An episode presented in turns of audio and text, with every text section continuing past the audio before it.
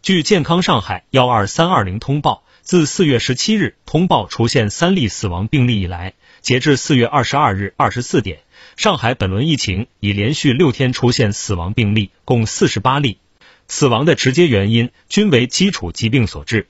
统计发现，四十八例死亡患者均和并有严重的慢性多脏器疾病，包括呼吸功能衰竭、冠心病、心功能不全、肝硬化中末期、尿毒症、高血压、脑梗、阿尔兹海默症等。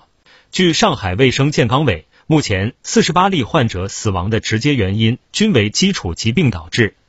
国家卫生健康委新冠肺炎疫情应对处置工作领导小组专家组组长梁万年在上海就防疫形势接受媒体采访时表示：第一，从全球来看，老年人群新冠病死率比普通流感要高出几十倍，八十岁以上老年人甚至高出近百倍。上海是两千五百万人的超大城市，稍有不慎就会对脆弱人群带来健康损害，必须高度重视。第二，不仅要看病死率，还要看死亡率。所有人都可能感染奥密克戎，整个人口都是分母。对于老年人比重很高的上海而言，如果不加以控制，发生大规模感染后，重症人数加起来还会是一个庞大的数字。